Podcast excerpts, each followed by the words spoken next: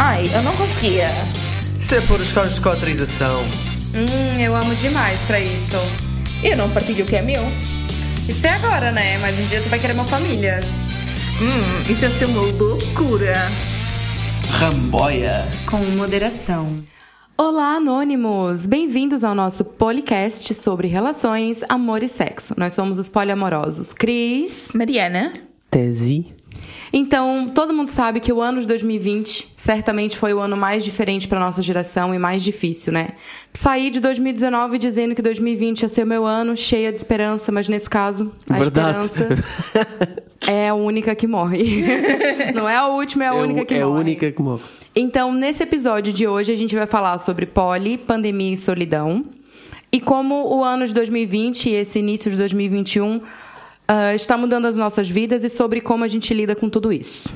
Cada vez que dizes o ano de 2020, eu ouço o anos de 2020. Desculpa dizer. o ano de 2020, eu digo, "É, anos? Então Não. é isso, né? Pronto, portanto, foi, foi- realmente foi um anos, foi um bocado um anos. Ora, só assim para dar uma- um contexto muito rápido sobre como é que foi esta entrada na pandemia e tudo isso em Portugal. Em janeiro e fevereiro começou a haver aquelas noticiazinhas, ah, dá um vírus, algures do mundo, e toda a gente a achar, ah, tá bem, isso não chega cá, está tudo bem, é lá, lá longe, está tudo bem. É aquele bagulho que é, nunca acontece as coisas com a gente, sempre acontece com os outros, tá ligado? Com a gente nunca acontece. Não, connosco não. Depois, lá para fevereiro, março, começou a haver a cena de, ah, não podem sair de casa. É. Eu tive minha última balada em fevereiro. A minha última. Saudades. Já faz um ano. E eu cortei-me. E tu não foi, exatamente. Ah, Foi em farto. carnaval. Ai, mas sabe que eu tava conversando se eu soubesse que ia ser a última? Mas pronto, depois lá em março, começou a cena do, ah, lavem as mãos, ah, não sei o quê, vão toda a gente a comprar eh, cenas no supermercado, à bruta. Sim. A, a comprarem papel higiênico, todos a gastarem papel higiênico todos A do... gangue do papel higiênico foi imparável. Toda a gente ficou com papel higiênico até hoje, não sei. Eu acho que quem começou esse vírus foi a Renova. Aumentar as vendas. É uma das teorias da conspiração. É Sim, isso. sim. Depois tivemos a bela Coronavirus. Ai, eu não sei Sim. fazer. Foi que saiu um bada mal. A Cardi B. Da eu Cardi também não B. sei fazer. Ficou, saiu mal, mas pronto. Depois foi, acho que foi em março que foi o primeiro confinamento geral em que tivemos de ficar em casa trancados, não foi? Sim, não, sim, é capaz de ter sido em março, já. Sim. Depois começou tipo a cenas, cenas esquisitas dos programas sem, sem ninguém a assistir. É porque, na verdade, é, o, o entretenimento não podia parar, né? Principalmente o entretenimento da televisão, porque as pessoas iam estar todas em casa e os programas de televisão tinham que continuar, né?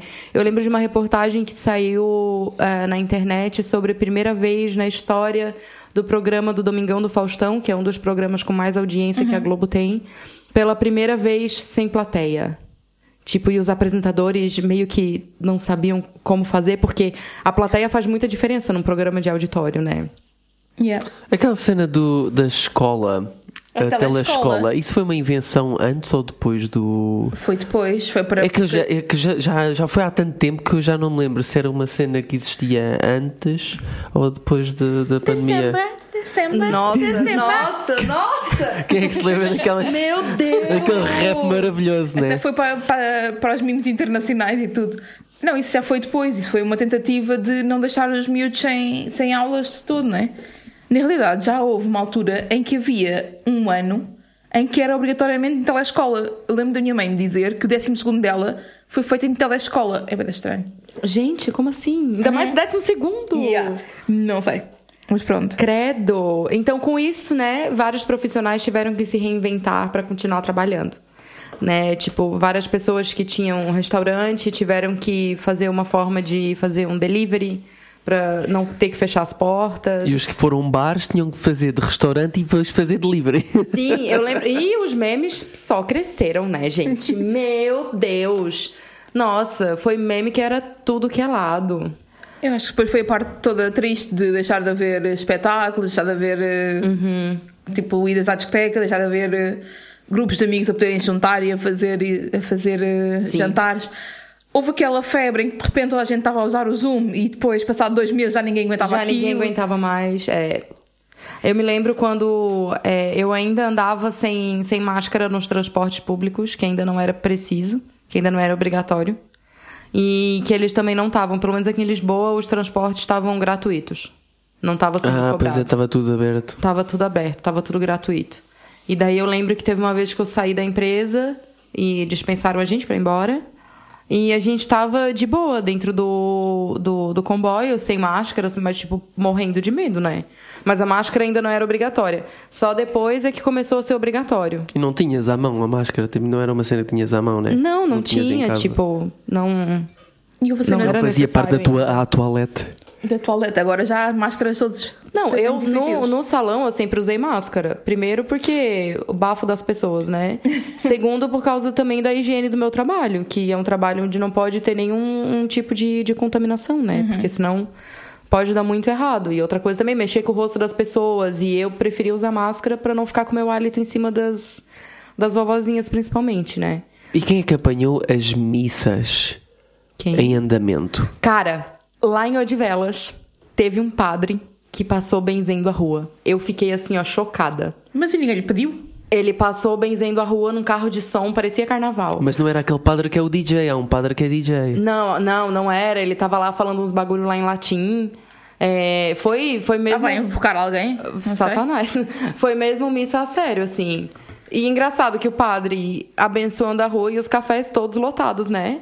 Nice, ótimo, ótimo. Tudo lotado. Toda a gente ficou Vamos com... abençoar o... abençoado com o corona. Todos. Exatamente. Aqui passou foi a carrinha tipo do Domingão, não é Domingão, como é que se chama os programas cá? Domingo. pois foi, Passou aqui, como já não faziam. Com a Luciana Abreu e Sim, grande barulheira. grande, Eu tipo, lembro, eu tava aqui. O, o caminhão tipo com grande barulheira, Aham, da aham. música. Foi. E daí começaram a cancelar os, os shows, jogo de futebol, cinema fechou, o preço do álcool subiu loucamente. Mais gente a beber loucamente também. O preço. Não, do álcool em gel. Ah, não, desculpa. O preço do. Mariana, Mariana, só pensa naquilo. Não, o preço do álcool em gel, gente, subiu uma coisa assim, ó, porque álcool em gel, antes disso, raras pessoas usavam, né? Vamos ser bem sinceros. Quem é que usava álcool em gel? E de repente todo mundo começou a comprar e os caras, bem filhas da puta, pensaram assim: ó, vamos subir o preço, vão ter que comprar mesmo. Então vamos subir o preço. E quando começou também as filas no- nos mercados, a gente ficou muito puto, né? Tu lembra, Thais, quando a gente começou a ir pros mercados e a Fiquei fila numa dava a fila volta no continente? vida. É horrível. Eu lembro de uma- uma vez que vocês ficaram tipo uma ou duas horas na fila. Foi. lembro-me É disso. sim, a fila andava bem, mas. uh, Não, mas eu acho que yeah. teve um dia, Houve um dia em que foi específico assim. que a gente ficou uma hora na fila, assim. E mais uma hora dentro do mercado. E mais uma hora pra sair do mercado. E daí começa a dar aquele pânico, né? Porque tu começa a ver esse monte de coisa acontecendo e tu pensa, meu Deus, o mundo vai acabar? Se já tava pra acabar o mundo na época de Moisés, que dizia que o fim tava próximo, imagina Continuam a dizer isso sempre. Então, guria, maior fake news da história. E depois começou a cena das lives no Instagram, deram um pull. Sim. By the way, vamos ter umas lives interessantes agora próximo. Estão coisas marcadas, mas pronto, isso depois. Sim, Sigam-nos no Instagram se ainda não o fizerem, porque se não o fizerem, tal, tal. É exatamente. só o que eu tenho a dizer. E agora eu tenho uma pergunta pra todos nós aqui, que não é uma pergunta retórica, é pra responder. Então, como que foi esse início de confinamento? Tipo, o primeiro confinamento que a gente teve. E o que que passava pela cabeça de vocês naquele o, momento? O primeiro eu não, não odiei. Tal como eu já tinha me cortado aquela vez do carnaval em que tu foste sair e eu não quis, Uhum. eu estava mesmo nessa vibe, não queria sair, então até que nem foi de todo mal. Foi que uma semana ou duas? Já não me lembro. Anyway, foram, Foram três. três o primeiro confinamento? Sim. Ok. Ah, porque, ah, porque tu estiveste cá, não foi? no- nesse confinamento. Sim. A Cris esteve a morar connosco, teve a experiência de morar connosco nesse confinamento. O que que eu tô aqui num poker Por isso face é que ela agora. decidiu não, não querer morar com, não quero morar com aqueles gajos, eu não quero. Eu, é que eu pensava que hum, aquilo ia ter o impacto. Lembras-te quando apareceu a ébola? É porque eu pensava que ia ser uma cena assim. Uh, Uma ia um- ia ser uma salinha cá no hospital, em cada hospital. Cada pessoa que tivesse É só uma gripezinha.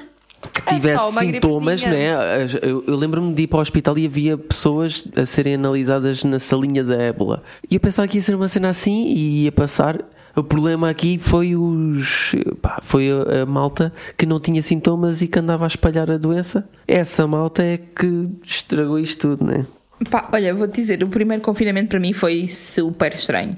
Para já, eu estressei-me estar fechada em casa, porque para além de estarmos sempre aqui fechados a trabalhar, a comer, a dormir, entre basicamente duas, vá, cozinha, sala e quarto, pouco usámos a casa de jantar sequer, não, não saía para trabalhar, não saía para ir para a ginástica, não fazia nada sem sentar, tipo, sentar no sofá no mesmo sítio. Lembro-me que mexeu com as minhas emoções e eu fiquei tipo super cheia de tesão. Eu lembro perfeitamente de estar tipo impossível. Houve um dia que eu estava tipo a tocar-te bué da tempo, tipo, olha, olá, eu estou aqui, olá, bué da tempo, naquela de please, eu preciso de alguma coisa, porque era as minhas emoções todas, todas desreguladas completamente. Mas pronto, uh, lembro-me que foi tipo, começou-me a dar algumas crises de mais tipo de ansiedade e assim claramente. Não, não se calhar não logo ao início, mas passava um bocadinho também mexeu com a minha ansiedade, claramente. É, eu, assim, sinceramente, eu achava que ia ser só algumas semanas e que tudo ia voltar ao normal muito rápido. Eu tinha isso na minha mente. Achávamos todos, né? Isso aqui é um ano depois, a gente ainda tá nisso. E eu lembro que nesse primeiro confinamento, é, eu e o Tese, a gente até treinou alguns dias, a gente tava super mais empolgado, assim. Agora, nesse segundo, a gente cagou completamente, né? Tipo, em fazer alguma atividade física e tentar se manter menos sedentário.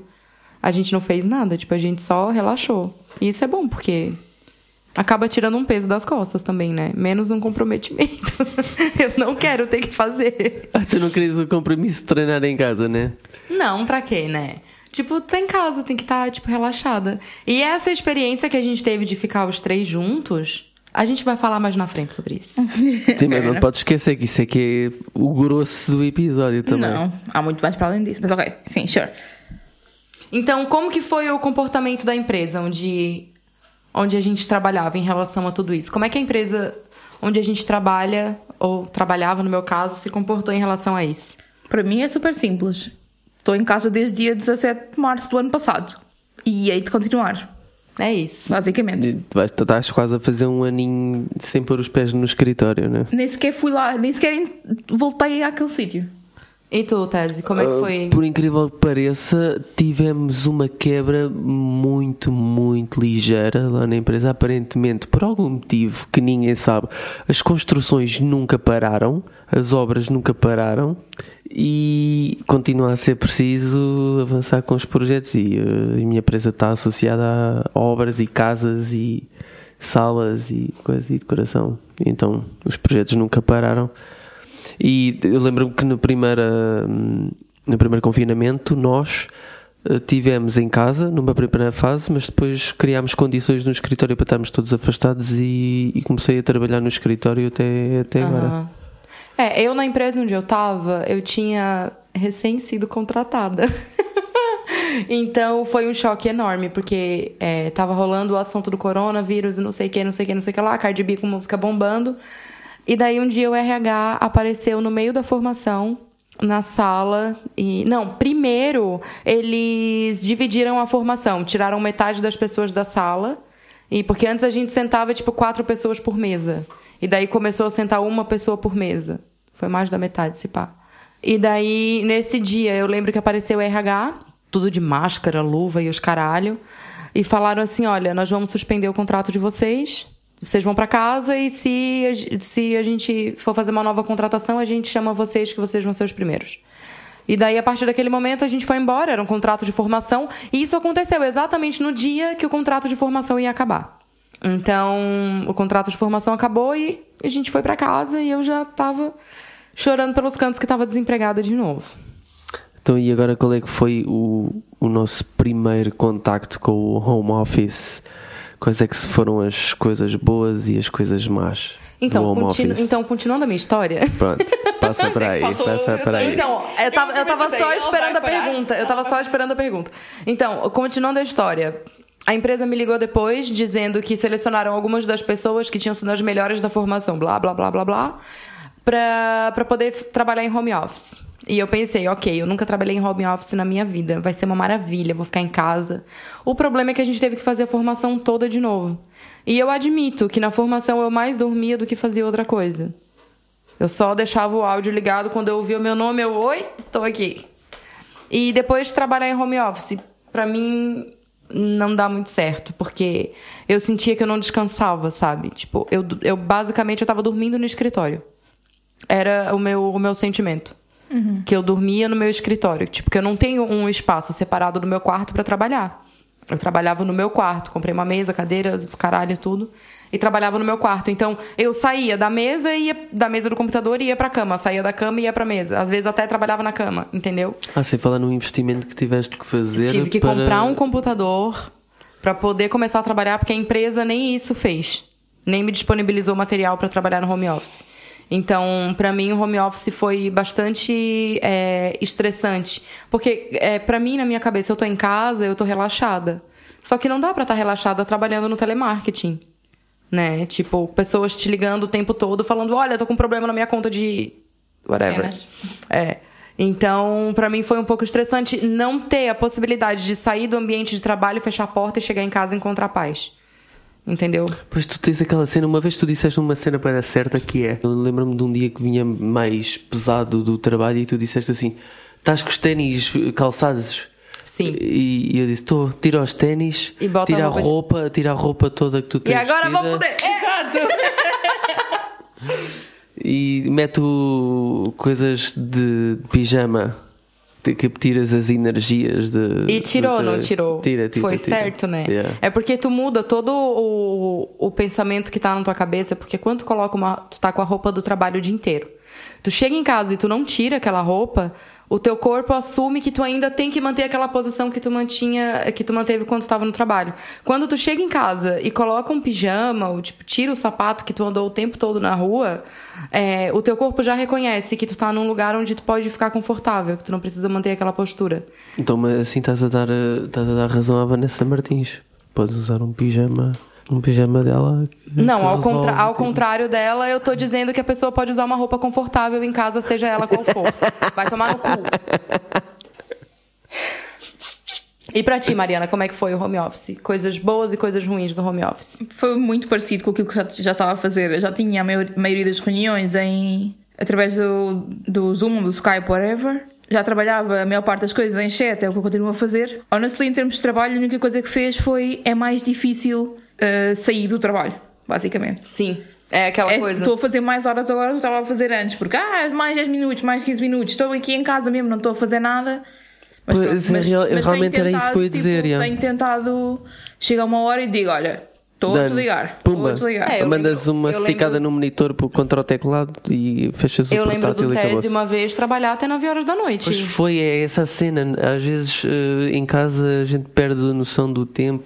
O que que tu achou que foi de positivo e de negativo trabalhar no, em casa, O, o positivo era, era que eu podia acordar e mudar de, de- do quarto para a sala, só a única coisa que fazia era abrir o computador.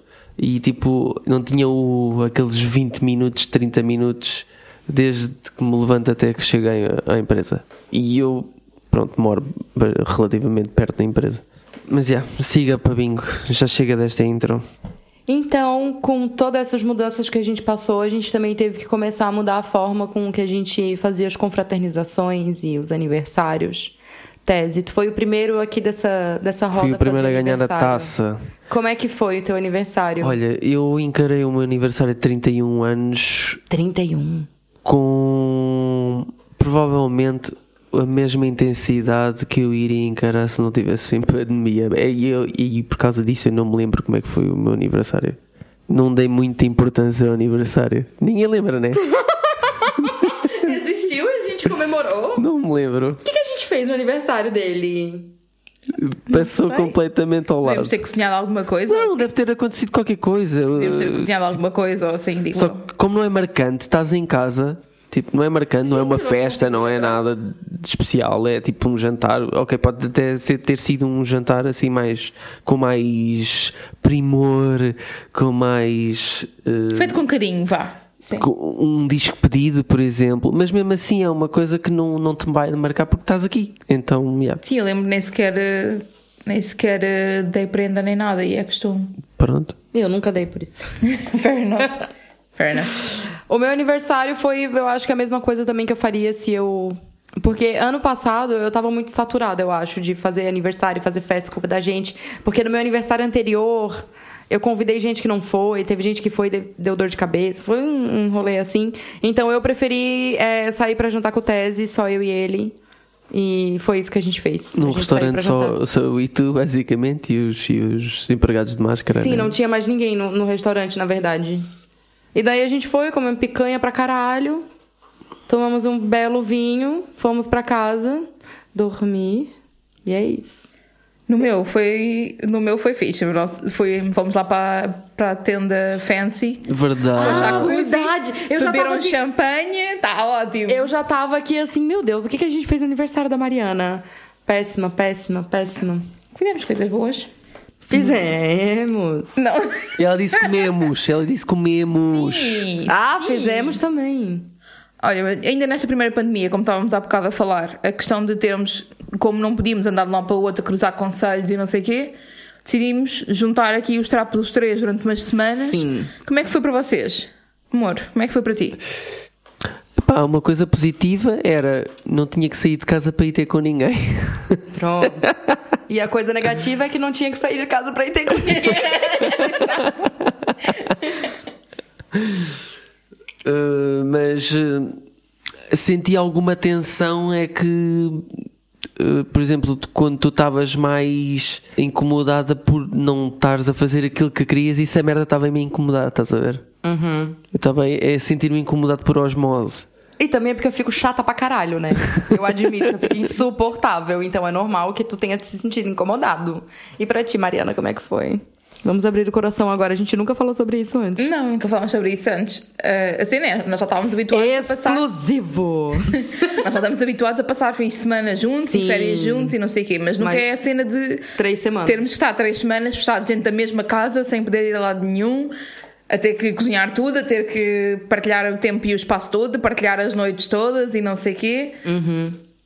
Eu confesso que aliar isso ao facto de eu estar ultra horny não foi muito fácil porque eu não podia propriamente. Não é que eu não pudesse, mas é ainda havia um bocadinho ao início aquele. Vamos evitar estar sexualmente aqui, está outra pessoa na, na sala. Ai, mas eu ouvi vocês algumas vezes.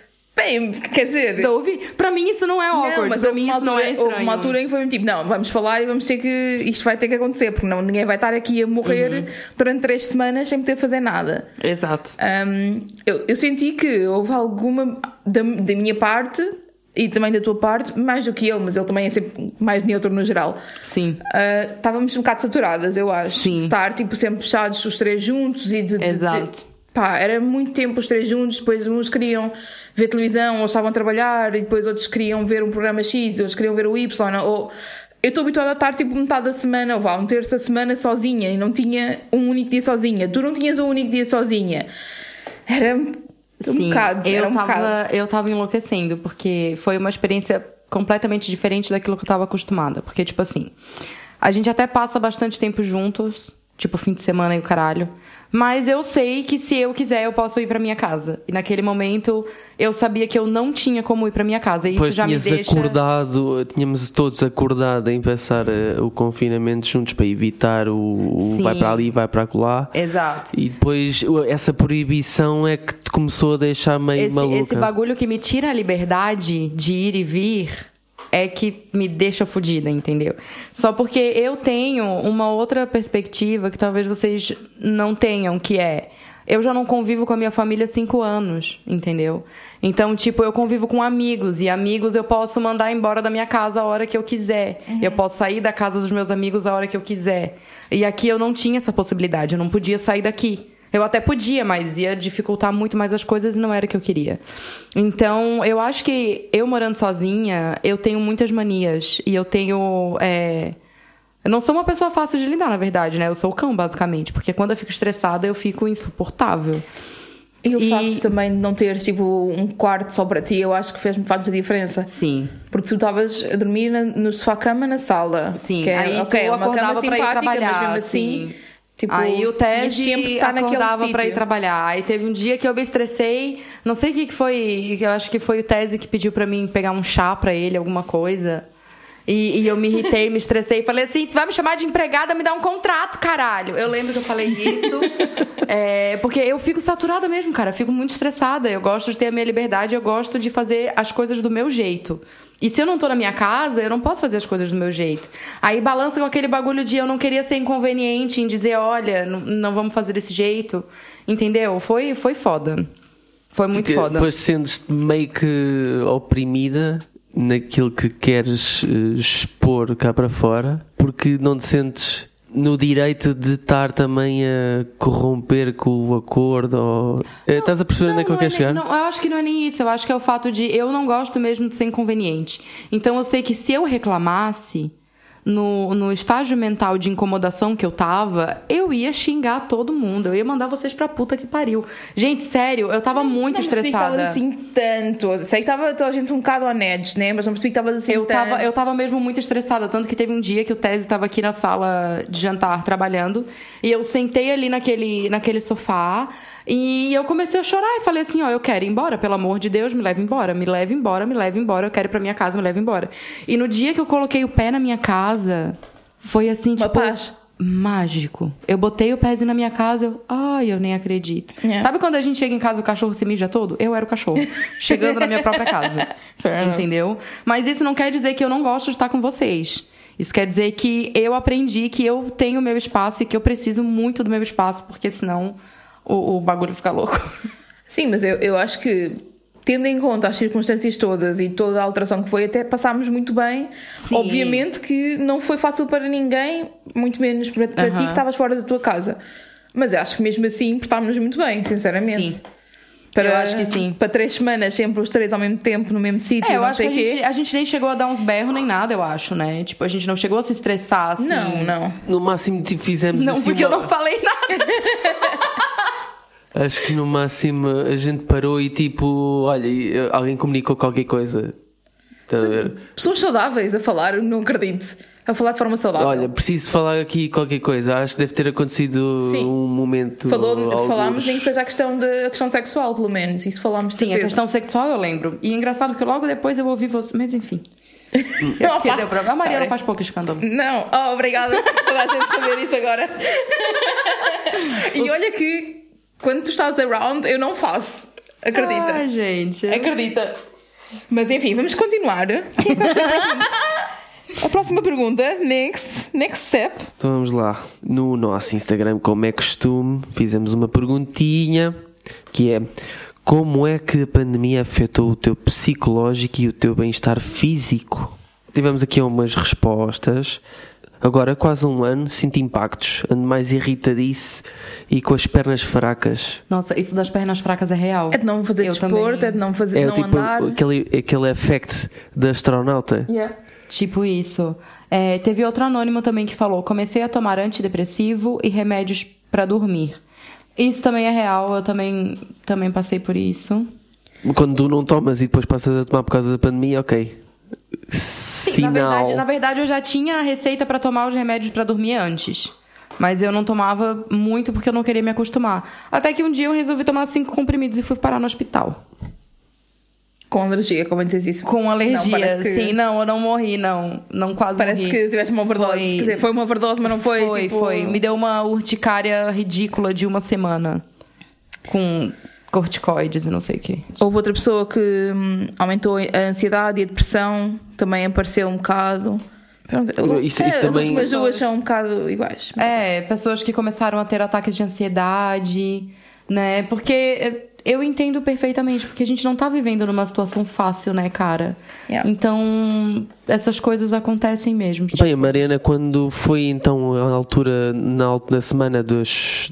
Estavam a ver os debates e as eleições e o caralho, tu estavas tipo. Impossível, eu estava impossível. Eu estava com uma ansiedade. em- com o coração aí Não a conseguia. explodir. Não- aliás, foram dois. Foi na altura das eleições nos Estados Unidos Aham. e a altura das eleições em Portugal. E eu andava tipo, com a, com a ansiedade lá em cima. Sim. Não, não necessariamente só por causa das pessoas que estavam a ser eleitas, mas de todos os debates e as pessoas a fazer comentários de merda, não é?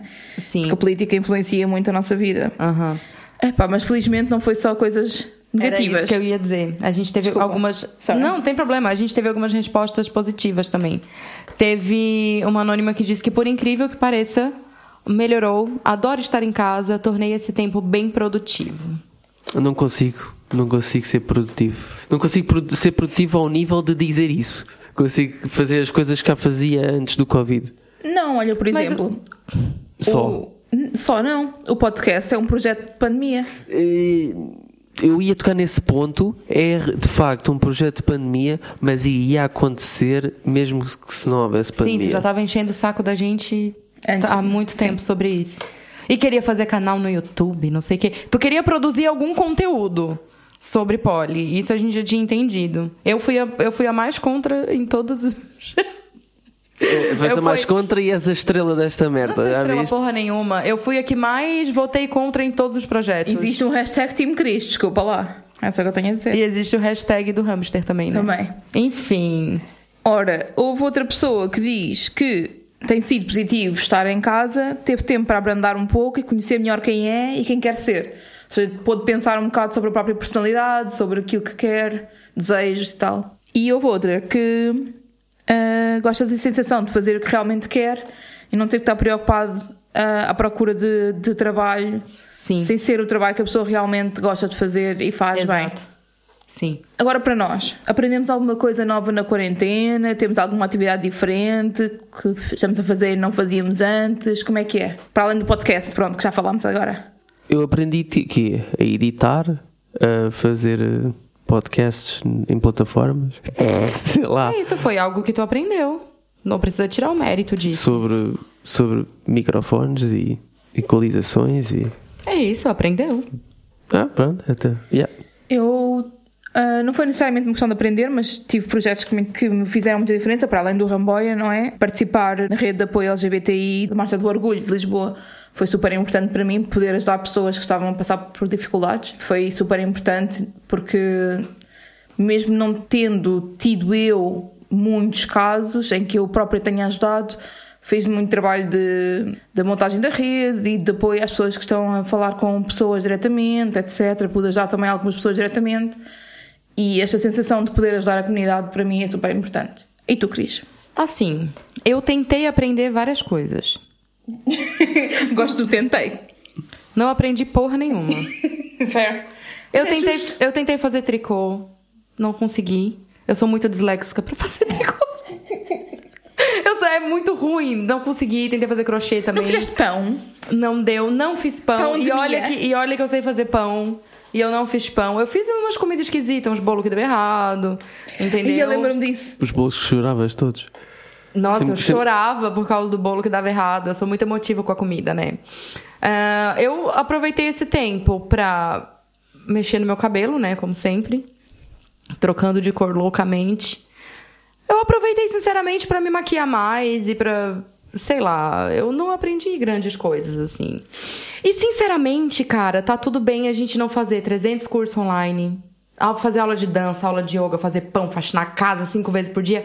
A gente tá numa pandemia e, tipo, é normal a gente sentir medo, ansiedade e a gente tem que parar pra pensar, respirar, ver o que, que realmente a gente quer e o realmente o que, que a gente pode fazer. Sabe? Tipo, a gente não pode ficar alienado pensando, ai, fulana aprendeu três idiomas e eu não sei nem falar o português direito, entendeu? Tipo, a gente tem que lembrar que é uma pandemia e não é um concurso de produtividade. É só isso que eu tenho Sim, dizer. já é bom sobreviver. Acho que eu estava Exatamente. de uma coisa super importante. Eu comecei a fazer terapia. Boa, Mariana Super começou a fazer terapia. Já te sinto uma pessoa melhor. A louca! Obrigada. Tô brincando, não senti nada. It's fine. Então, Não estamos tanto a focar em cenas para mudar agora e mais. A focar em Ai, cenas. Eu tenho que parar de ver RuPaul. O Shade tá ficando Shade. muito mais. Ah, é... The library is open. Aham, bem assim. Não, mas eu por acaso estou a sentir mais que estamos a focar em coisas que me levaram ao ponto em que eu estou agora e não necessariamente em coisas que eu preciso de mudar agora, Sim. porque eu sinto felizmente que neste momento estou num ponto bom, mas que já tive em momentos em que não estava assim tão, tão bem, então tem sido fixe, tem sido bom explorar isso. Eu acho que se eu for pra terapia, o meu terapeuta vai precisar de um seguro. E uma um terapia pra terapeuta. ele, porque ele vai pirar. Ele vai precisar de um terapeuta também. Ele O próprio, vai. o próprio Hannibal fazia terapia uh, à personagem principal na série e ele próprio tinha a sua terapeuta. Não, mas tem que ter mesmo. Tem que ter mesmo. Senão o ator fica louco da cabeça. Então, como eu sou uma pessoa que já tô mais acostumada a estar longe da família e longe das pessoas que, que mais teve proximidade a vida inteira, uma dica que eu dou para as pessoas que estão sozinhas e que não podem estar junto com a família ou que não podem estar junto com os amigos é que, cara, realmente às vezes uma chamada de vídeo ou uma chamada de voz pode mudar o teu dia. Sabe? Eu às vezes eu tô em casa sozinha e eu ligo para uma das minhas irmãs porque nós somos em cinco, né? E eu vou tentando, se uma não atende, eu vou ligando para outra e pronto. E assim a gente conversa, e às vezes meus sobrinhos. E isso para mim faz toda a diferença para melhorar o meu dia, porque dá aquela sensação de que tem alguém comigo. E quando falas com o teu pai também fica sempre com moods tipo completamente Sim, diferentes. porque meu pai é um palhaço. Da última vez a gente ficou uma hora no telefone falando sobre ET. Foi incrível. Awesome. E teve também é, alguns canais no YouTube que me ajudaram muito nessa questão de. Principalmente canais brasileiros, porque assim eu me sentia mais acolhida ainda, Sim. sabe? Então, alguns humoristas que eu gosto muito, alguns canais de fofoca, vamos dizer assim, que um deles é o Diva Depressão, que eu adoro, eles são demais, eles são, São. muito engraçados. E o que mais que a gente pode fazer? O que mais que vocês sugerem, assim? Por exemplo, eu acho que a sensação de ouvir podcast tens a sensação muitas vezes de estar lá com as pessoas que estão a falar. Especialmente se for um podcast em que são várias pessoas a conversar e não só uma. Tu podes estar tipo, ah, estou à mesa a ouvi-los a conversar, quase. Sim. Teve muita gente que mandou mensagem pra gente dizendo que ouvia o podcast enquanto lavava a louça. Quem foi? Acho que foi. A própria Tânia. A Tânia disse que lavava a louça junto com a gente. também faço isso quando ouço, quando ouço podcast. Por Eu acaso. também gosto, sim, exatamente. Olha, eu quando eu dei por mim uh, a almoçar sozinho no- lá no refeitório da, da empresa, nós agora não somos muitos, então às vezes nem estamos, nem estamos encontrados a almoçar. Então eu estava a almoçar sozinho e dei por mim, por exemplo, a ligar o, o Clubhouse, que é uma cena que estava a ter agora. Liguei uma, numa sala, tipo, acho que achei mais ou menos interessante e estava a ouvir uma conversa, estás a ver? O Clubhouse eu acho que é o novo bate-papo UOL. eu entrava muito no bate-papo UOL. Olha, uma coisa que eu fiz que por acaso foi engraçado foi eu fiz exercício ao mesmo tempo que uma pessoa minha amiga. Tipo, ligámos o Zoom Isso é legal. e sim. estávamos a fazer os exercícios em conjunto. E aliás, eu neste momento estou a fazer as minhas aulas de ginástica em Zoom com, com Aham. os, meus, os meus colegas e amigos. Portanto, os exercícios podem, até poderia fazê-los sozinha, mas Uhum. como estamos ali em sentimento de comunidade, faz toda a diferença. Isso Pois, ajuda eh, imenso. Eu acho minha- que o teres alguém do outro lado, mesmo quando esteja ao teu lado, ajuda. É, eu posso dizer que eu comecei a conversar com pessoas que estavam no meu Instagram e que eu nunca tinha conversado com essas pessoas. E eu comecei a conversar com essas pessoas porque eu tive a iniciativa de começar a interagir com as coisas que as pessoas postam. Porque eu acho que se eu sigo uma pessoa, é, se ela posta um meme que foi engraçado, por que não mostrar que foi engraçado pra mim, sabe? Tem coisas. Tu não precisa escrever, dizer, olha, achei esse meme muito engraçado. Tu pode simplesmente mandar um bonequinho rindo, alguma coisa. Pra mim, essa interação que as pessoas não fazem nas redes sociais, pra mim, eu acho que é muito estranho as pessoas não interagirem nas redes sociais, porque. É sério, eu acho muito esquisito. Eu Só fico, consomem eu fico e muito siga, né? puta. É, eu fico muito puta quando eu é, compartilho alguma coisa, faço uma pergunta no meu Instagram e ninguém responde. Vocês estão fazendo o que aqui, caralho? Eu fico muito puta com isso. Então eu mesma comecei a interagir mais com as pessoas e tenho notado que com isso as pessoas que eu comecei a interagir começaram a interagir mais comigo. É, faz sentido. Então eu, eu me arrisquei a dar o primeiro passo. E comecei a conversar com muita pessoa legal, assim. Foi, foi uma coisa bem legal. Olha, por exemplo, eh, eu estou a falar agora com uma pessoa que está no Tinder Uhum. só porque quer conversar, por exemplo. Eu. Fair enough. Pronto. Eh, mas, por exemplo, também há quem esteja no Tinder porque quer flertar mesmo, porque quer ter algum. algum quem diz o Tinder diz outras dating apps, Qualquer ou falar, ou app, falar né? por DM no Instagram, Sim. whatever. Mas é a cena de. Nós continuamos a ser pessoas eh, que têm necessidades emotivas, Claro. sexuais, Com continuam certeza. a haver necessidade de flirt e tudo Uhum. isso. Então, isso também ajuda um bocado a passar o tempo, as conversas, as, as Uhum. piadas, os flirts, não sei o quê. Por falar em flirts, como é que tem sido a dinâmica agora de, de novas relações e novos, novos flirts? Uma- Coisas mais picantes, mais sexuais? Ah, cara, sinceramente eu fico sem paciência. Porque eu sou o tipo de pessoa que dá match hoje e eu quero encontrar a pessoa hoje. Pois, Eu quero marcar o date hoje. Eu não consigo ficar muito tempo conversando com a tu és pessoa. muito impulsiva, queres aproveitar o, o hype da, Isso. da, da cena, né? Eu quero logo ver, conhecer a pessoa pessoalmente pra ver se vai valer a pena continuar conversando com ela depois. E nessa situação, eu não posso encontrar a pessoa. É porque tu tens a cena de quereres desvendar, né? Queres ler a pessoa o mais rápido possível para não perderes tempo.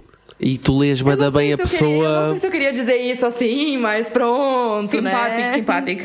Pronto. Continuamos aqui no, no shade do Apolo, o que eu acho. Exatamente. Olha, eu, por exemplo, tenho tido algumas pessoas, algumas pessoas com quem eu tenho flertado desde o- para aí o verão que está tipo, please, quando é que isto acaba? Precisamos de nos conhecer mesmo a sério.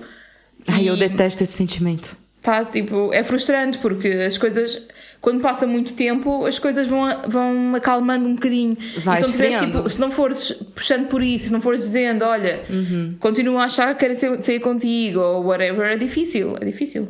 É, eu tive. E já houve várias pessoas que, que teve grande hype durante duas semanas e depois agora já nem me lembro dos nomes das pessoas. Aham. É, eu, eu conheci uma pessoa durante, durante esse tempo. E eu lembro que uma das, das considerações que eu tive pra encontrar com essa pessoa pessoalmente é que a pessoa tava no mercado e ela me mandou, essa pessoa me mandou um vídeo perguntando que vinho que eu queria, que essa pessoa ia me levar um vinho. E eu vi que a pessoa tava de luvas no mercado. Tipo, tava usando luvas no mercado e eu falei, pronto, ok, acho que é seguro. Mas foi arriscado, não devia ter feito. Foi bem arriscado. Mas aí é tipo, é isso, é, é aquele negócio de sempre que for combinar alguma coisa, não pode ir pra lugar nenhum, não pode ir pra um restaurante, não pode ir pra um bar, não pode. Eu até cheguei a ir pra um bar onde que virou um um bar restaurante, que era um bar onde eu ia muito antes, um bar gay. E eu até fui com uma outra pessoa também que eu conheci e cara, não é a mesma coisa, sabe? Mas Sim, isso foi há não é a mesma muito coisa. tempo durante a pandemia, mas foi há muito Foi tempo. mais para o início da pandemia, isso. Quando Foi ab- foi, quando, foi quando abriram, abriram depois da Foi quando primeira. abriram os bares, sim. Que os bares podiam vender comida e tal, e a gente foi. E eu, tipo, fiquei- eu tava muito puta, porque eu tava no lugar onde eu costumava rebolar minha raba até arrastar no chão e limpar o chão. E daí eu tava ali, tinha que ficar sentada, não podia levantar, não podia. Ai, eu fiquei muito estressada. Não, e tens um problema, por exemplo, que é para quem já tem relações que- com quem não coabita, é difícil Isso é que é um poder problema. encontrar a pessoa com quem se está. É. E isso é um problema gravíssimo para quem tem relacionamentos não monogâmicos, porque estás implicitamente a, a pôr a pessoa com quem coabitas em hierarquia. E não é porque tu queres, é porque é mandado pelo vírus e mandado pelo governo. Sim. E isso está a afetar imensas relações. basicamente, tu não pode tomar as decisões que tu quer. Tira Exato. tua liberdade completamente. Exato. E quando fala em tirar a liberdade, eu já fico assim, ó. Ah! Louca. E sim, e uma cena é tipo da Amadora para Odivelas, outra cena é tipo da Amadora para Almada ou Setúbal. Nesta tem só a ver com isso. Por exemplo, tu neste momento, eu, tu e a Cris temos uma bolha entre os três. Nós sabemos que se um de nós ficar com corona, os outros dois vão ficar. Sim. Não é hipótese. Yeah. Por isso a gente tenta se cuidar ao máximo. Mas só vamos ficar os três. Mas só ficamos uns com os outros, basicamente. Raramente estamos com outras pessoas, muito raramente. Pimba, daí mais 14 dias juntos. Exato. E a questão é, pronto, e depois é aquela coisa de tu até podias ter, se calhar, relações importantes com pessoas importantes, ou podias ter desenvolvido, ou podias ter mantido, ou podias estar a, a estar com as pessoas com quem começaste relações que não são necessariamente relações que mais casuais, são relações que mais queres que sejam mais significativas para a tua vida e não podes porque não podes propriamente quebrar a bolha que já existe. Sim. Porque se uma pessoa quebra a bolha, essa, essa pessoa, imagina, nós extremos, Uhum. se cada um de nós quebrar a bolha com uma pessoa, em vez de, um se, leque de- se uma das seis, tive- eu estou a falar só de uma pessoa, nem estou a falar de várias, se uma das seis contra- contrair algum problema, vai afetar seis pessoas Sim. e se calhar as famílias e por aí fora. Epá, é, é, é muito difícil, não É, é? eu, em relação a, a, a flirts e não sei o que, eu, sinceramente, eu me senti bem desanimada uma época. Eu até tenho uma pessoa com quem eu converso muito frequentemente, uma pessoa que tá comigo algumas vezes, que eu acho que a gente vale a pena dar um nome pra essa pessoa, que eu vou chamar de grávida de Taubaté. ok. que é um boy, E eu e a grávida de Tabaté, a gente parou de se falar durante um tempo e a gente voltou a conversar. E eu falei: Olha, desculpa, eu me afastei. E a grávida disse assim: Tudo bem, eu me afastei também. Eu entendo aquilo que tu passou e eu também entendo aquilo que a grávida passou. E, ok, tudo certo. Sabe? Porque a gente sabe que a gente está vivendo numa situação em que a gente não tem como se ver com tanta frequência. Então, basicamente, a gente entende a necessidade de que, de que cada um teve de ter que se afastar um pouco, sabe? Mas aí a gente também tem as respostas dos anônimos, né? Ah, Tu não tens direito a ter outro- outros relacionamentos, não estou a perceber. pois. Aquelas fotos ali no teu telefone vi. Não comprometeu mandando. Tava só esperando bater o extra pra dizer. Tá mandando pra quem? Portanto, é falando nisso, eh, eu não sei qual é que é eh, o fenómeno que acontece comigo que aparentemente eu só consigo fazer matches no Tinder com pessoas que estão a 7 mil quilómetros daqui e a, e a 14 mil cenas Porquê que assim. fazes swipe right a pessoas que estão a 7 mil e a 14 mil quilómetros daqui? Porque a gente não pode esquecer o fato de que o Tese é homem. Nem, nem vê quem está e ali, que é às só vezes. fotos. E que, não, não, não quero julgar, não quero dizer, mas às vezes, dependendo vezes. da foto, nem vê, né? Sim, às vezes nem vejo. É, pois é, eu sei, querido. E só ora são mexicanas ou indonésias ou, ou brasileiras. E tipo, se toda a gente sabe que isto não vai dar em nada, né? Só conversamos um bocadinho, a coisa morre. Não vai dar em nada porque elas estão longe, né? Vamos deixar isso bem esclarecido. E pá, eu tive um sexing forte, e, mas é, é tal e qual, é, é porque não, como não há contacto, a cena vai se perdendo, pronto, acho que é natural. E a gente divertiu-se, e, mas, mas Já morre. Mas morre. Tipo, tu perdeu o interesse em fazer sexting? O que que foi? Uh, não sei, parece que tinha uma taxa para. Uma taxa de sexting para atingir e depois parece que perdeu o encanto. Tá a ver? Ok, já, já fiz este sexting agora durante mais 3 anos, não preciso fazer. Tá a ver? É tipo uma cena assim. Ok. Só na preguiça, estamos aqui. É atingir os mínimos olímpicos e está bom. Sim, e a gente também tem aqui as respostas dos anônimos. Eu vou só falar a pergunta de novo, porque já deve ter ficado esquecida. As tuas relações ou flirts foram afetadas pela pandemia? Como? Teve uma anônima aqui, um anônimo, que disse: Sim, acabo por me ver obrigada a selecionar e não dá pra deixar fluir normalmente. Sim, esta questão de ter que. Quase uma monogamia forçada por causa desta questão das bolhas, né? Pronto. Mas, por exemplo, Complicadíssimo para quem é não monogâmico, né? muito. Mas esta questão do- de não se poderem ver muitas vezes, houve quem tenha dito vimos-nos menos vezes, mas com mais intensidade. E também houve quem disse a minha relação ficou mais forte com a pandemia. Sim. Olha. Eu, li, eu li tiro essa frase e não, eu não li dessa maneira. Quando eu, quando eu li vimos-nos menos vezes, mas com mais intensidade. Não é, vim, não é viemos, amigo. Não é viemos. Nossa, jovem, nossa. E também verdade, onde tu foi? qualidade acima de quantidade. Só para dizer isso. É. Às vezes tem os dois. Exato, isso é melhor ainda. Mas Então teve gente que diz que é, percebi quem eram os verdadeiros amigos, continuo solteira, mas o sexting apurou. eu tive. Obrigado a apurar sexting- quase, né? Tive sexting com malta com quem eu já não falava tipo há anos. Estás assim? Eu não estava, eu estava quietinha no meu sítio, as pessoas é que vieram ter comigo, eu sou uma coitadinha, só tive que me deixar ir. Eu não queria, está não bem? queria.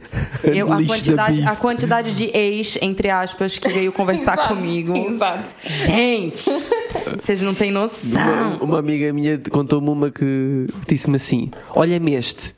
Olá, ex-colega. Ex-colega. Ex-colega. Um ex-colega de outro trabalho. Meu Deus. Tá batendo Realmente? punheta até hoje. Ao menos já não está no trabalho, já conta. já É porque no trabalho não dá, né? Olha, mas por exemplo, enquanto há malta a fazer sexting, há malta que diz que é difícil perceber a atração se não for pessoalmente. Portanto, não tem a cena de fazer sexting com malta na, no Tinder e. Ou com malta do Instagram ou whatever. Foram dizimadas. Porra? Hardcore. Foram dizimadas. Não tenho ânimo para procurar ninguém. Ninguém está-me a procurar. Ok. Pronto. Pronto. Eu posso, eu posso dizer que, tipo, eu posso dizer que, tipo, eu acho que eu tô nessa situação. Porque eu tô com o meu Tinder no telefone e esses dias eu recebi uma mensagem do Tinder dizendo é, venha dar uma olhada, sua conta vai ser desativada. Tá vendo? Já era mais lá Então, tipo, não, não dá, cara. Não tenho mais paciência pra conversar, pra. Porque parece que a conversa de todo mundo é igual. Tipo, todo mundo falando a mesma coisa. Ai, tô sozinho na quarentena. Tipo, a gente sabe que o cara quer fazer um sexting, quer bater uma punheta e que nunca mais vai falar contigo de novo, entendeu? Tipo, quer ver uma nude. Então, não é esse o propósito que eu tô ali. Então, não adianta. Por acaso, por falar em nudes, eu durante a pandemia tive, tive várias alturas em que. Houve alturas em que tirava todos os dias, mesmo para ficar só para mim às vezes, outras vezes para- mostrar a outras pessoas. E tive alturas em que durante tipo semanas ou meses não tirei nenhuma porque não tinha nenhum, nenhuma vontade. Eu tenho sentido que tenho tido muitos altos e baixos de líbido à pala da pandemia, mas tipo mesmo baixo, baixo, baixo. Tem sido mesmo.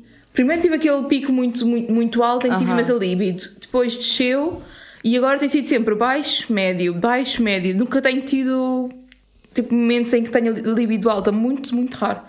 Muito raro. Eu acho que, eu acho que uma coisa que tá muito ligada à minha libido é sair, sabe?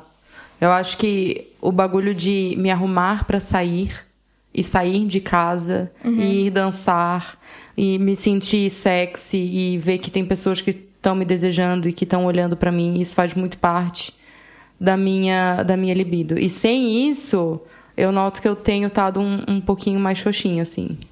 Quanto mais liberdade tens, mais libido, mais a libido aumenta, né? Exatamente. Mas isso não quer dizer que eu também não tenha vontade, eu ainda tenho. Mas eu Só noto não que... tanto como é costume. Mas eu noto que di- diminuiu mais, sim. Teve outra pergunta também que a gente fez no nosso Instagram, que os anônimos também responderam. Muito obrigada pela participação de vocês. É sempre muito legal fazer essas perguntas, porque a gente tem sempre respostas diferentes e a gente consegue é, acabar pensando um pouquinho mais fora da nossa realidade também, né? Então, a pergunta foi: se és não monogâmicos, como é que a pandemia está afetar a tua identidade? Eu, pra mim, eu acho que não teve, não afetou em nada em relação à não monogamia. Eu continuo sendo não monogâmica e continuo tendo certeza disso. Prefiro comer uma cabeça de alho do que voltar a ser monogâmico. E sim, eu tenho sentimentos contraditórios em relação a isto, que é, por um lado... Quer voltar a ser monogâmica? Não, não, Mariana não, não é disse que quer voltar a ser monogâmica. Não é isso de todo, não é isso de todo. Tem a ver com, com a pandemia afetar a minha identidade como, mono- como não monogâmica ou não. Por um lado, eu sou não monogâmica. Não me faz confusão nenhuma dizer isso. Tenha um parceiro, 30 pessoas, seja o que for. Eu sou não monogâmica, ponto. Mas o facto de eu não poder exercer custa-me. Custa-me. Porque parece que tenho. É aquele um bocado de senti- sentimento de impostor. Ah, dizes que é isso, mas não estás a fazer nada quanto a isso. Mas ninguém tá, na verdade. Claro. Ou não era pra Eu tenho estar. noção. hum, ou seja, eu tenho noção que aquilo que, que às vezes penso não é lógico, Aham. porque eu sei o que é que eu sinto e sei o que é que eu sou, mas por outro lado, o não poder exercer isso, o não poder sair com pessoas, o não poder conhecer pessoas, o não poder estar com, uma- com pessoas das minhas amigas, estar com pessoas com quem eu tenho relacionamentos platónicos, estar com pessoas com friends with, com friends with benefits, tudo isso afeta-me e sinto-me tipo presa e afeta-me, pá, não necessariamente que eu acho que queira voltar a ser monogâmica ou que eu me sinta monogâmica, não de todo, mas falta-me, falta-me algo. Sentes-te monogâmica quase por causa disso, Falta, é porque na verdade isso tá sendo, é, se a gente for ver, Sinto-me forçada a ser monogâmica, que é. É, é porque na verdade, se a gente for ver, a gente tá sendo é, não monogâmico muito, na muito mais na teoria do que na prática. Sim. Né? Não, não estando com outras pessoas. Especialmente porque se pensares que há muitos monogâmicos que fazem sexting à mesma. Sim, mas aí, mas aí é aquela pergunta que fizeram, que fizeram pra gente, que é o que que. É, qual é a diferença entre monogamia e, e não monogamias? E hipocrisia, né, gente? Porque. Opa! Ui, salty! Me- Enfim. me- menos 15 followers. Agora, Opa! Não tu estavas a dizer que estavas a sentir forçada a ser monogâmica. Espera até às próximas legislativas para ver se não vai haver algum O bagulho é todo mundo. em relação a o bagulho é todo mundo se, se mudar pra Austrália, porque lá. Eu tenho uma amiga que mora na Austrália. E ela disse que o coronavírus lá não teve mais nenhum caso em não sei quantos meses. E já tá tudo voltando ao normal, já tá abrindo os clubs, já tá. Os restaurantes já estão abertos e tal. E teve, se eu não me engano, seis casos registrados e já fizeram um lockdown de novo. Yeah. Nova Zelândia. Nova Zelândia. Eu sempre confundo. É, se Mas fala a Nova. Zelândia tem uma densidade de habitantes completamente diferente. E também tem uma mulher presidente, já sei. Tá, mas as respostas dos anônimos, gente. Já até me esqueci qual era a pergunta. Vamos a isso. Então a pergunta é: se és não monogâmico, como é que a pandemia está a afetar a tua identidade? Sim, teve um anônimo que disse, disse assim: Vivo sozinha e gostava de ter companhia, ir às compras em conjunto, partilhar a vida. No confinamento notei muito mais isso, e os meus parceiros poli não gostam desse tipo de envolvimento. Cry. Chato. Cry, Elite. Não, porque foi o sentimento que eu tive. Não, é tô sad, dizendo é pra sad. essa pessoa chorar, foi tipo o sentimento que eu tive. Porque se, os teus, se tu quer muito uma coisa e os teus parceiros não querem a mesma coisa que tu, Tem que haver uma gestão de expectativas. exato, é muito chato. Olha, houve pessoas que se sentiram presas e sem, presas e sem liberdade, como nós, não é? Uhum. Basicamente, o que para, para elas é inegociável. Lá está. Sim.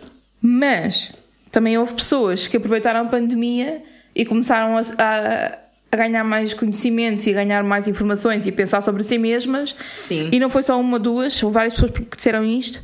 Descobri-me não monogâmica durante a pandemia. Queria poder explorar mais. Vais conseguir daqui a um Todos ano. nós, né? Já, eu acho que já estar a ouvir o nosso podcast já é explorar. Ah, teve uma outra anônima que disse: Estou solteira, yay! Mas não poder me encontrar com pessoas que, quer sexualmente, quer não, é difícil. Eu gostava de analisar este yay quando se diz eh, estou solteiro ou solteira. Se calhar era alguém que se sentia preso em alguma relação anteriormente, por exemplo. Porque quando tu dizes yay, eu acho há muita gente que, que tem esta reação, que sente um alívio Eu senti. Quando fica solteira, mesmo que a relação não tenha sido assim tão má. Pensa, se é uma pessoa que pensa que nem eu, que gosta de ser livre que nem eu, se a pessoa tá numa relação, ainda mais eu que tava numa relação monogâmica. Quando eu fiquei solteira, eu lembro que eu conversei com a minha mãe, e a minha mãe perguntou assim: tá, mas tu. Como é que tu te sente em relação à separação? Porque eu teve uma época que eu cheguei a questionar, sabe? Será que o que eu fiz foi certo? E daí eu lembro que eu fiz a pergunta pra minha mãe. Minha mãe já se separou 300 vezes. E ela falou assim: olha, faz essa pergunta pra ti. É, como é que tu te sente em relação a isso? Tu te sente alegre? Tu sente que tu tirou um peso das tuas costas? Ou tu sente, tu se sente triste? Ou sente que tá faltando um pedaço de ti? Eu falei assim, eu tô maravilhosa. Eu nem chorei. E eu nem chorei, tipo, nem nem senti aquele pesar, nem nem nada. Então, tô solteira. Yay! Pois. É É, isso. quando não sentes culpa, nem, nem sentes. Eu me senti livre, né, cara? Ficaste a dever alguma coisa essa ou questão. algo Não, quem ficou me devendo foi ele, né? Dinheiro, inclusive. Não, mas estou-me a referir a esta pessoa que, que escreveu Mas isto. Sim. tens muita gente que fica solteira e que durante muito tempo não pode explorar com outros parceiros ou parceiras, por exemplo, e como está solteira, agora pode. E que muita gente que, teve que tinham relações monogâmicas e que se sente muito livre e sente toda a vontade de explorar e que pode fazer as coisas à sua maneira, pode viver à sua maneira, pode arrumar a casa como quer, pode ver as séries que quer, não tem que estar eh, Aham. tipo. A não- depender da- não- da vontade de exato, alguém. Como exato. dizia Valesca, agora eu sou solteira e ninguém vai me segurar. Daquele perfeito. jeito! Teve outra anônima que disse que não afeta.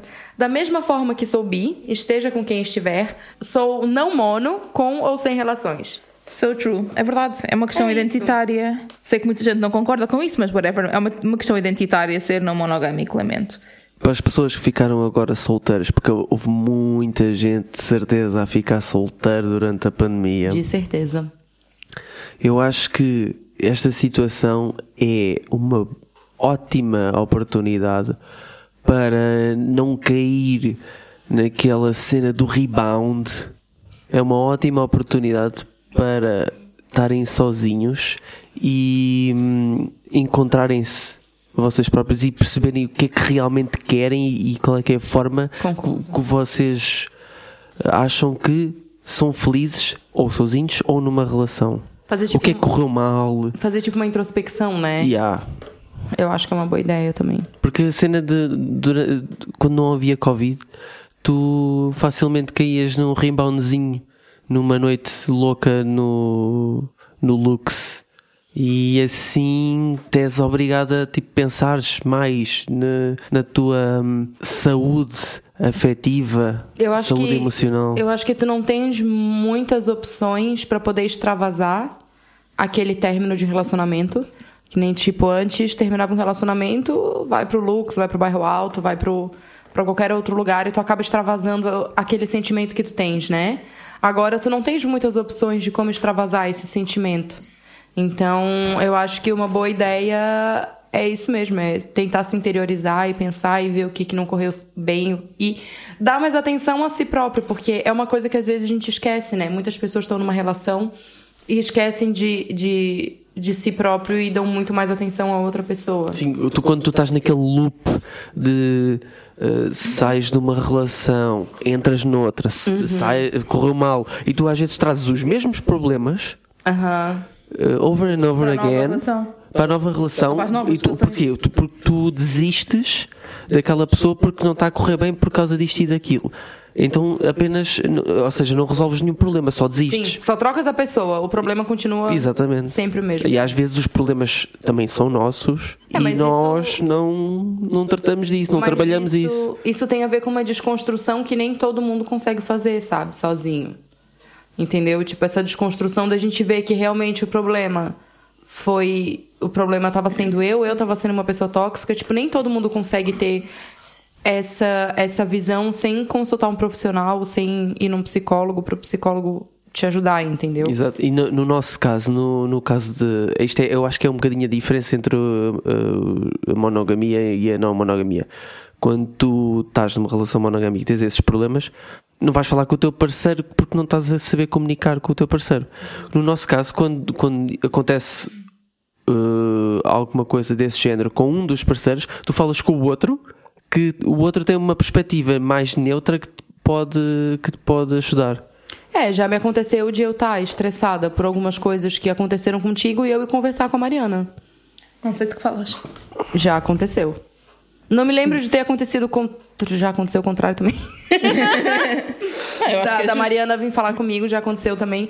Porque eu acho que, tipo assim, é, como é, no caso eu e a Mariana, a gente tem uma relação de muita amizade, eu acho que eu, quando vou falar as coisas pra ela, tipo, de alguma coisa que tá me chateando, alguma coisa que tu fez, não é tipo querer. É, fazer queixinhas. Fazer queixinhas, isso. É querer desabafar um assunto que tá acontecendo comigo. Sim, tu não estás a falar de. Ah, e o teu namorado está a fazer não sei o quê. Estás a falar, olha, o meu namorado está a fazer qualquer coisa. Exato. Tipo, e eu quero parece falar contigo que... como amiga. Exato. Parece que. A não a gente... que seja algo que acontece para as duas como namoradas. Também pode acontecer. Exatamente. Daí a gente vai largar o shade Cascar mesmo. ali mesmo. Exatamente. Então a gente sabe, a gente sabe separar esse, essa questão e conversar com a outra na visão de amiga e não só, tipo, a gente partilha o mesmo namorado. Há uma questão que eu gostava... A gente, a gente sai muito bem, né, cara? Puta que pariu, às vezes eu paro pra pensar e a gente se sai bem, né? Foda-se. Muito bem, mesmo. É isso mesmo. Muito bem. Se não estávamos na merda, é isso que eu tenho a dizer. É. Com a quantidade de vezes que nós estamos, tipo, todos juntos. Uhum. Há uma coisa que eu queria pegar aqui, já que estamos a falar sobre hum, relações e, e ser não monogâmico na pandemia e não sei o quê há muita gente que está uh, sozinha na pandemia uhum. e que sente, sente solidão e sente -se sozinha, etc. Sim. Mas eu sinto que algumas pessoas não monogâmicas, mesmo tendo relacionamentos, também sentem isso. Sim. Eu vou dar o meu exemplo. Um, eu tenho dias, vários dias, em que estou sozinha, não é? Uhum. E o facto de eu não poder estar com outras pessoas e ter que ficar sozinha em casa, nem sequer poder ir sair, não poder fazer nada, Pois o corpo Tenho... compensar o facto de eu estar fora para, para poder estar com outras pessoas. Pessoas que se calhar também quer estar com elas, né? nem, nem necessariamente a questão de estar com pessoas sexualmente ou romanticamente, mesmo o facto de eu não poder estar com outras pessoas, ponto.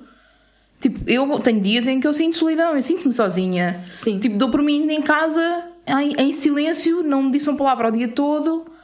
Tenho os gatos, pronto. Ajuda-me um bocadinho a ter os gatos, confesso. Sim. Mas eu acho que isto é uma, uma questão também que se calhar muita gente não tem noção, é que as pessoas que têm relacionamentos não monogâmicos também sentem solidão, mesmo tendo um parceiro Sim. ou dois parceiros que vêm regularmente, porque há toda um, uma categoria. Desculpa. Há não, não, toda uma categoria de pessoas que tu não estás a ver. Tu não estás a ver as pessoas, sei lá, do café onde vais todos os dias e cumprimentas, não estás a ver as pessoas do cabeleireiro onde vais uma vez por semana, não estás a ver os amigos com quem ias sair à noite. Há amigos nossos que nós não vemos há um ano e tal. O porteiro da discoteca. Nem estou a dizer o porteiro da... Ok, está bem, sim, mas eu estou a falar tipo pessoas que tu, com quem tu te dás e conversas, basicamente, não é? há pessoas que tu não, não tens uma relação propriamente de conversa em que possas estar, tipo, sei lá, a trocar mensagens para, para queimar um bocadinho aqui a. a Sim, ou estarem mas- separados, digamos. Há pessoas que são muito importantes na tua vida em contextos específicos. Exato. E essas pessoas também, não poder estar com essas pessoas também é grave. Obviamente, não poder estar com parceiros tipo secundários ou terciários ou friends with benefits ou novos flirts, whatever, também é. Também ajuda a sentir-se sozinho. Mas acho que também há muita gente não monogâmica que sente solidão. E isso também. Pronto, também queria levantar aqui para hoje. Aham. Claro, e também uma coisa muito interessante é que quando eu falo para as pessoas que eu gosto de estar sozinha, as pessoas acham que eu também não sinto solidão. Porque, tipo, eu gosto de estar sozinha, eu gosto de ter o meu espaço, mas eu também gosto de estar com outras pessoas. Tem, e tem momentos em que eu não gosto de estar sozinha e tem momentos que eu prefiro estar sozinha, que eu gosto de estar sozinha. E eu acho que tem, tipo, uma cota, sabe? Tipo, uma cota de tempo em que eu gosto. o Bruno imaginando uma cota. Uma cota. Uma MILF. uma cota de tempo em que eu gosto de estar sozinha e uma cota que eu não gosto de estar sozinha. Tipo, é, teve uma vez que eu tava falando. Teve uma vez que eu tava falando pra um amigo meu que eu tava em casa me sentindo muito mal porque eu estava sozinha. E ele falou assim: então, mas não é tu que gostas de ficar sozinha? E eu falei: gosto, mas nesse momento eu não queria estar sozinha. Nesse momento eu precisava de companhia. Yeah. A questão é, é a questão de, da obrigação, né? Sim. Uma coisa é a tua decisão de estar sozinha, outra coisa é eu neste momento não queria Ser estar sozinha obrigada a estar e não sozinha. tenho outra opção. Exato. E daí, cara, o meu conselho que eu tenho pra esses momentos é tipo, coloca o seu álbum preferido, sabe? Tipo, relaxa, escuta música. Música pra mim é uma coisa muito terapêutica, assim. Eu uso a música de uma forma muito terapêutica. Então, a música, pra quando eu tô me sentindo muito mal, assim, eu tenho algumas músicas em específico que eu escuto que elas me fazem voltar pra realidade e me fazem é, pensar, ok, eu não preciso estar triste, tá tudo bem, isso vai, vai mudar, isso vai passar e vai ficar tudo certo. Porque às vezes a gente ter um pouquinho de otimismo também não faz mal pra ninguém, né? Deu uma viajada legal aqui. A tua cota é tipo um dia. É um dia depois da folia. Como assim? Imagina, estás aqui um fim de semana. Aham. Estás aqui um fim de semana, eu vou para a tua casa segunda e terça, quarta está-se bem, quinta estás a dizer, estou com saudades. Não, mas eu tô com saudade. Eu sinto saudade, mas às vezes eu sinto saudade, mas eu quero estar sozinha também. Tanto é que muitas vezes eu não quero vir pra cá dois finais de semana seguidos. True. Porque pra mim ainda preciso ficar mais tempo sozinha. Olha, agora vamos falar de coisas mais simpáticas e mais. Por favor! Vamos um bocadinho de, de alegria neste Vamos sítio. mexer com a imaginação agora. Fechem os olhos. Vamos para uma musiquinha calma. Aquela assim, agora você fecha seus olhos. Levante as mãos e agradeça a Jesus pela sua vida. Bem, então, agradecendo aqui a Satanás, vamos lá voltar a isto. Vamos imaginar que já estamos todos vacinados. Já quase não há casos de Covid, já podemos todos desconfinar. Como é que é? Já os bares abriram, já tudo que vocês imaginarem que pode ser feito, pode ser feito. O que é que é a primeira coisa que vocês querem fazer quando desconfinarem, tipo, totalmente? Quando já não houver perigo, digamos. Eu quero esperar mais um mês para ver se não há mais outro outbreak. Não, não, vá. Não, não, já tá pa- seguro. Já passou. Já, tá passou tudo. seguro. Já pode sair loucamente. Já tá tudo certo no novo normal. E agora? Qual é, o que que tu acha que tu vai fazer? É possível que não pare em casa durante tipo duas semanas. Tipo, provavelmente a gente vai querer ir, sei lá, a Sintra, a jantar fora. Assim, no meu ponto de vista, eu eu acho que eu ia sair, eu ia pras baladas da vida e depois eu acho que eu não ia mais. E este Durante guarda-voz. duas semanas, uhul! Não, eu semana, acho que eu tá ia bom, uns tá. dois fins de semana, assim, sair pra balada, pra night. Tipo, o que eu tô falando é coisa sozinho. Tipo, sem envolver nós três. Sabe? Qual é a primeira coisa que tu, como tese, sozinho, iria fazer? No teu individual, sem nós duas juntos. Eu ia ao gym todos os dias. Puta que pariu. Sem nós duas. Eu tô contigo no gym quase sempre. Mas é isso que estás tipo, estás looking forward, a sério? Estou chocada. Não estou a dizer que é, que é errado, tudo bem. Só acho estranho com tanta coisa. Que podes fazer, aquilo Não, a mas- primeira coisa que tu pensas é querer ir ao gym. Mas se a gente Sabes for parar porquê? pra pensar, ele também já não tava hum, muito numa de querer sair à noite. Sim, mas há muita coisa para fazer para além de sair à noite. Há restaurantes, há, sair- há tipo, passar fim de semana fora, há férias, há viajar, essas coisas todas. Sozinho? se- Mas olha que esta Não, vá, segunda... não, não tem que ser necessariamente sozinho, mas tipo, é, eu acho que a pergunta aqui é mais: o que é que tu pessoalmente queres fazer, Aham. seja a 3 ou a 2 ou a 1? Acho que é um bocado por aí. Que está-me a fazer muita diferença porque eu estou a sentir que hum, mesmo a minha energia mudou, estou muito mais, não sei, frouxo por não estar a ter atividade física. E acho que este segundo confinamento fez com que eu ficasse mesmo low por, por o ginásio fechar. Sim. O ginásio fechou e eu não consigo ter motivação nenhuma para, para treinar em casa. Zero, não consigo.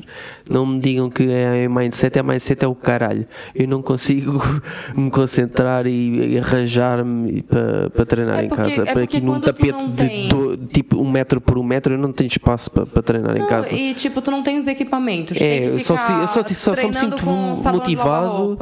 Roupa. Motivado a levantar as 70 chapas lá no, no, no gym. Se não tiver aqui chapas, não consigo. Ah, e ele foi Bonde de... do Maronde. Não, como é que é? Bonde da maromba. Maromba, Maronde. Bonde da maromba. ok, e Cris, o que é que tu querias fazer quando isto. O que é que Cara- tu queres fazer quando isto desconfinar tudo? Eu acho que eu quero sair, eu quero ir dançar, porque é o que eu sinto mais saudade de sair pra ir dançar, porque eu sou uma pessoa que gosta muito de dançar e eu sinto muita falta de fazer isso. Às vezes eu ligo em casa sozinha e fico dançando sozinha que nem uma louca. Às vezes gravo, coloco no Instagram, passo vergonha, mas não me arrependo. É, mas eu acho que eu, eu sairia pra, pra ir dançar as minhas boas e velhas noites no bairro alto. Saudades. No meu caso, aquilo que eu sinto mais falta e que acho que é a primeira coisa que eu quero fazer quando houver desconfinamento, ah, mesmo agora, acho que é uma coisa que não, nem sequer é propriamente perigosa, é eu quero ir olhar para a água, eu preciso ir a uma lagoa, Sim. preciso ir a uma praia, preciso de ir a um rio, qualquer coisa, eu preciso ir olhar para a água e estar tipo ali, ao pé da água, duas horas pelo menos, a restabelecer energia, porque eu sinto-me estressada por não podê-lo fazer. E tem que ser com água especificamente. Eu já percebi que é uma cena que me acalma e me muda completamente o espírito. O espírito. E sinto mesmo muita falta dessa conexão. Tipo, eu sei que é estúpido, mas é o que é.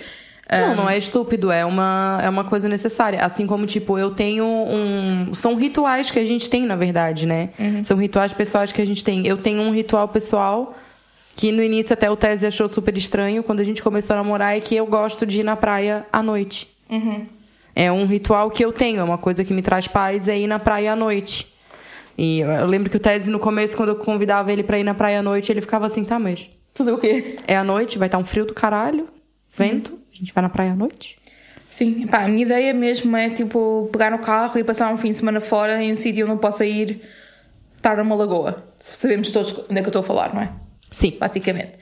É, eu preciso, eu preciso urgentemente de fazer isso, basicamente. E obviamente que a questão de não poder viajar está-me a afetar também bastante, mas nem preciso, nem estou a sentir aquela cena de eu preciso mesmo de viajar, nem é isso que eu estou a sentir.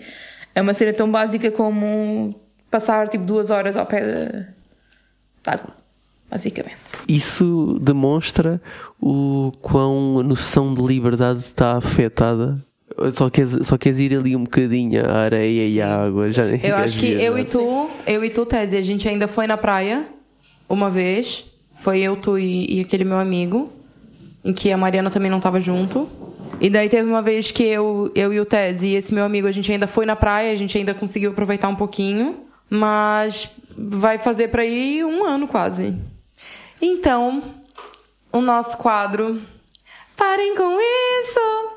Então, o nosso Parem com isso de hoje é. Parem de fazer piadas sobre engordar na quarentena. É para parem. Sério. Eu vou explicar pra vocês por que, que isso é problemático. É o seguinte: engordar na quarentena não é um bagulho engraçado. Ele pode ser um sintoma de questões muito mais graves, como ansiedade, depressão, compulsão alimentar, e nada disso é engraçado. Outra coisa, tu não precisa ridicularizar ninguém e nenhum corpo pra tentar parecer legal ou ser engraçado. E se alguém te acha legal por isso, vocês dois são dois otários sem noção. É isso que eu tenho pra dizer. E eu também acho que já passou da hora da gente associar o gordo a uma coisa ruim. sabe? Porque tá sempre em relação a isso, tipo, ah, engordei na quarentena, tipo, se rebaixando, sabe? É, eu vi uma publicação na página do Alexandrismos, que é uma página muito maravilhosa, que fala sobre toda a positividade em relação ao corpo, ela desconstrói várias ideias, uh, em que ela fez um post é, fez toda uma publicação gira, é, que gira em torno do termo gordice que é um termo que se usa principalmente muito no Brasil, em que a pessoa quando vai comer alguma alguma guloseima, alguma coisa, diz que diz que isso é uma gordice. E eu vou pegar aqui a explicação dela, que é muito mais coerente para poder é, mostrar como isso é. Tá aqui. É que eu tiro tanto print, eu sou bem printiane. Então tá aqui. Ela diz que gordice é um termo gordofóbico é, e ela dá o significado que aparece nos dicionários informais, que é assim: gordice. É o ato gordo, é o ato do gordo. Para fazer gordice não é necessário ser gordo de fato. Apenas pensar como é, um agir com ansiedade, gula e ser repetitivo. E outras formas de se comportar de forma escrota e incômoda. Escrota e incômoda. Sim. Obrigada. Isso, é, isso é uma definição. Isso é uma tá... definição do dicionário informal, porque na verdade gordice é uma palavra inventada, é, inventada, sim, é uma palavra informal, né? Então aqui tem outro é, tem outro significado que diz: o que se relaciona com comidas pouco ou nada saudáveis. Hoje, daí dá um exemplo. Hoje almocei coxinha e batata frita, só gordices. É um termo pejorativo, comportamento de pessoa gorda, modo de pensar ou de agir de quem está constantemente pensando em comida. Essa ideia é pura gordice sua. Um outro exemplo. Então, tipo assim, eu acho que a gente já passou da hora, como eu disse antes, de desconstruir essa ideia de que gordo pensa constantemente em comida, que todo gordo é ansioso, guloso, ou uma pessoa escrota, ou que não liga para sua própria aparência, ou que é uma pessoa desleixada, sabe? Tipo, isso é completamente. É... Como é que é a palavra? Eu não sei nem. Preconceituoso? Preconceituoso, exatamente. Porque é, é completamente preconceituoso, porque tu tá fazendo um estereótipo de uma pessoa gorda como se ela só literalmente pensasse naquilo, e não é. Como eu disse antes, isso pode ser é, resultado de algum problema muito sério, de alguma questão muito séria. Tipo, ansiedade. Eu mesmo, eu tenho é, um comportamento com a comida que eu acho que é meio abusivo, sabe? Porque eu me sinto estressada, eu quero comer como recompensa. Eu me sinto feliz, eu quero comer como recompensa. Eu me sinto triste, eu quero comer como recompensa. Isso é, não, sabe, tipo, as pessoas ficam taxando de gordice sempre que vão comer alguma coisa que seja mais gordurosa ou tipo, e nem é. Sabe? Tem muita gente que é gorda e tem uma alimentação muito saudável. Então. Ou, uma alimentação igual às outras pessoas magras, mas, igual nelas outras pessoas. Uh, uhum. tem um efeito diferente no corpo, não é? E um outro questionamento também que foi feito é: por que, que ninguém diz magrice? Ah, eu vou fazer uma magrice. Por, por que, que ninguém diz? Porque ser magrelo é coisa ótima, é a melhor coisa que pode haver. Exato, porque, por exemplo, é, quando o antônimo da palavra gordice é saudável. Então, comer batata frita é coisa de gordo e comer batata doce é coisa de magro? Então, mas e, e se for batata frita doce? E agora? É tipo isso. Então, além de, desse modo, as pessoas estão, tipo, demonizando a comida, botando a comida como uma coisa ruim, acaba. Ai, não sei, cara, é tão ruim. Eu nem consigo desconstruir direito essa ideia, porque é, é, muito, é muito escroto para mim. Uh, já acabaste a tua parte? Ias dizer alguma coisa? Eu ia ah, alguma coisa, mas vais não mudar tema? Não, quero, quero acrescentar aqui, mas podes Acrescenta, vai, vai. Eu, eu, vou falar sobre a questão de, do lockdown, de engordar um lockdown, mas quer continuar o teu coisa ou não? não olha. Deixa eu só ver se eu preciso de alguma coisa não, aqui pra... quero ver se ela quer acabar este uhum. raciocínio para acrescentar uma coisa. Uhum. É, eu mesma já usei muito esse termo, gordice, porque eu, na verdade, não entendia o quanto isso era problemático. Eu lembro que na minha adolescência, eu sempre que ia comer um X ou um cachorro quente ou alguma coisa, eu falava, ah, hoje eu vou fazer uma gordice. E eu acho que a gente pode substituir esse termo por algo que seja menos pejorativo, vamos dizer assim. Uh, nessa página Alexandrismos, ela deu uma, um exemplo que é, é a gente pode substituir gordice por gulodice, que é por comer guloseimas, entendeu? Então, assim, a gente não vai estar sendo preconceituoso de graça, a gente não vai ter, a gente não vai estar ofendendo ninguém de graça, sabe? E vai ser muito melhor, sabe? Tipo, eu acho até mais bonito, gulodice. É mais acho fofinho. chique. Acho chique. Pois eu, eu próprio tenho eh, ou tinha hábitos saudáveis antes de me fecharem o gym e o facto do gym ter, ter fechado mandou-me abaixo na, na minha mandou-me abaixo na minha rotina eh, mais, mais saudável, mais controlada, eh, perdi o foco e como recompensa por estar-me a sentir desmotivado, se calhar eu estou-me a desleixar um bocadinho mais e estou uh, a comer mais guloseimas. Estás a usar saudável e desleixar para coisas associadas a pessoas gordas. Não. É um bocado contrariar aquilo que nós estamos a querer falar aqui. Sim. Na verdade, eu eu acho que eu acho que quando tu tens uma dieta e tu quer seguir aquela dieta, tu quer seguir aquele, aquela tua reeducação alimentar, é, a gente não pode colocar a comida nunca como uma coisa ruim, porque é aquilo que alimenta a gente. Claro que tem alimentos que são mais saudáveis, tem alimentos que são não saudáveis. Eu nunca gostei do termo, tipo, de, de pessoas que fazem dieta, que vivem no ginásio e que tem o termo dia do lixo. Que é o dia que pode comer guloseimas e pode comer mais gordura e pode. Eu nunca gostei desse termo porque. Mas é super utilizado por, por nutricionistas, tipo, é quase standard practice. Sim. Digo, digo isto E eu nunca gostei. com experiência própria. Exato, eu também, imagina. E eu nunca gostei desse termo porque acaba colocando uma culpa na comida que a gente não tem que ter. Sabe? Tipo, quer comer? Tá com vontade de comer? Tu- vamos, vamos supor, tu tem uma meta, tu precisa. Tu quer emagrecer. Tá? Eu defendo muito a, a, a opinião de que tudo bem, nem todo mundo se sente bem gordo, nem todo mundo se sente bem magro. Tudo bem você querer mudar o seu corpo, você ter vontade, é, força de vontade de querer fazer isso de uma forma saudável. Então, se tu tens uma meta, eu acho que se tu sai um pouquinho da tua dieta, tu não precisa ficar se, se chicotizando, chicoteando e se, tipo, colocando um, um martir nisso, tipo, ai meu Deus, eu comi um McDonald's, oh meu Deus, o mundo vai acabar! Não, isso é completamente errado. Sabe? Ok, tu comeu um McDonald's, certo? Tudo bem. Ponto. Acabou. Amanhã tu continua na tua reeducação alimentar, tu continua na tua dieta normal. Tipo, a pessoa não precisa ficar se martirizando porque saiu da dieta, ou porque comeu no dia do lixo, ou porque acha que se desleixou por um momento. Não, cara. A comida, ela dá uma sensação de prazer pra gente que é muito boa. Então a gente não precisa ficar se privando disso sempre ou se martirizando por, ai, eu não como um cheeseburger há três anos. Meu Deus, eu tenho pena dessas pessoas.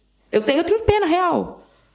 E eu acho que uma coisa que tem que se compreender, especialmente nesta altura de pandemia, é que as pessoas estão em situações altamente ahm, difíceis psicologicamente e uma dieta está provado que é uma situação que cria muita ansiedade, cria muita alteração de, de psicológica e estar numa pandemia a ter que ter a ter que ter extra cuidado com a alimentação e não esquecer que a maior parte das pessoas não está, por exemplo, a fazer o exercício de ir diariamente para o escritório, andar eh, não sei quantos metros ou andar quilómetros, ou ir ao ginásio e não podem ir, eh, não podem fazer passeios tanto pelo bairro ou não sei o quê, Aham. não podem ir correr tanto como iam correr antes. Portanto, toda a situação é quase impossível não engordar. Os próprios nutricionistas, e digo isto de experiência própria porque eu tenho uma pessoa que me segue, dizem que é normal qualquer pessoa engordar neste momento. E portanto não pode haver.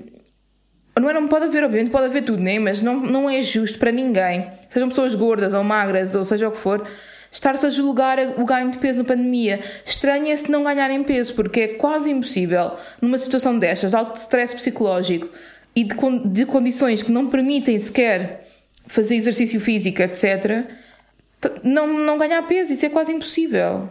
Pois eu, eu, eu também comecei a, a reparar que estou a ficar um bocadinho mais gordito e estou e e estou a aceitar porque sei que vou martelar assim que esta merda abrir, né? Sim, mas aí tem. Tem confiante, estás a ver? Sim, mas aí tem a ver aquilo que tu sente em relação ao teu corpo.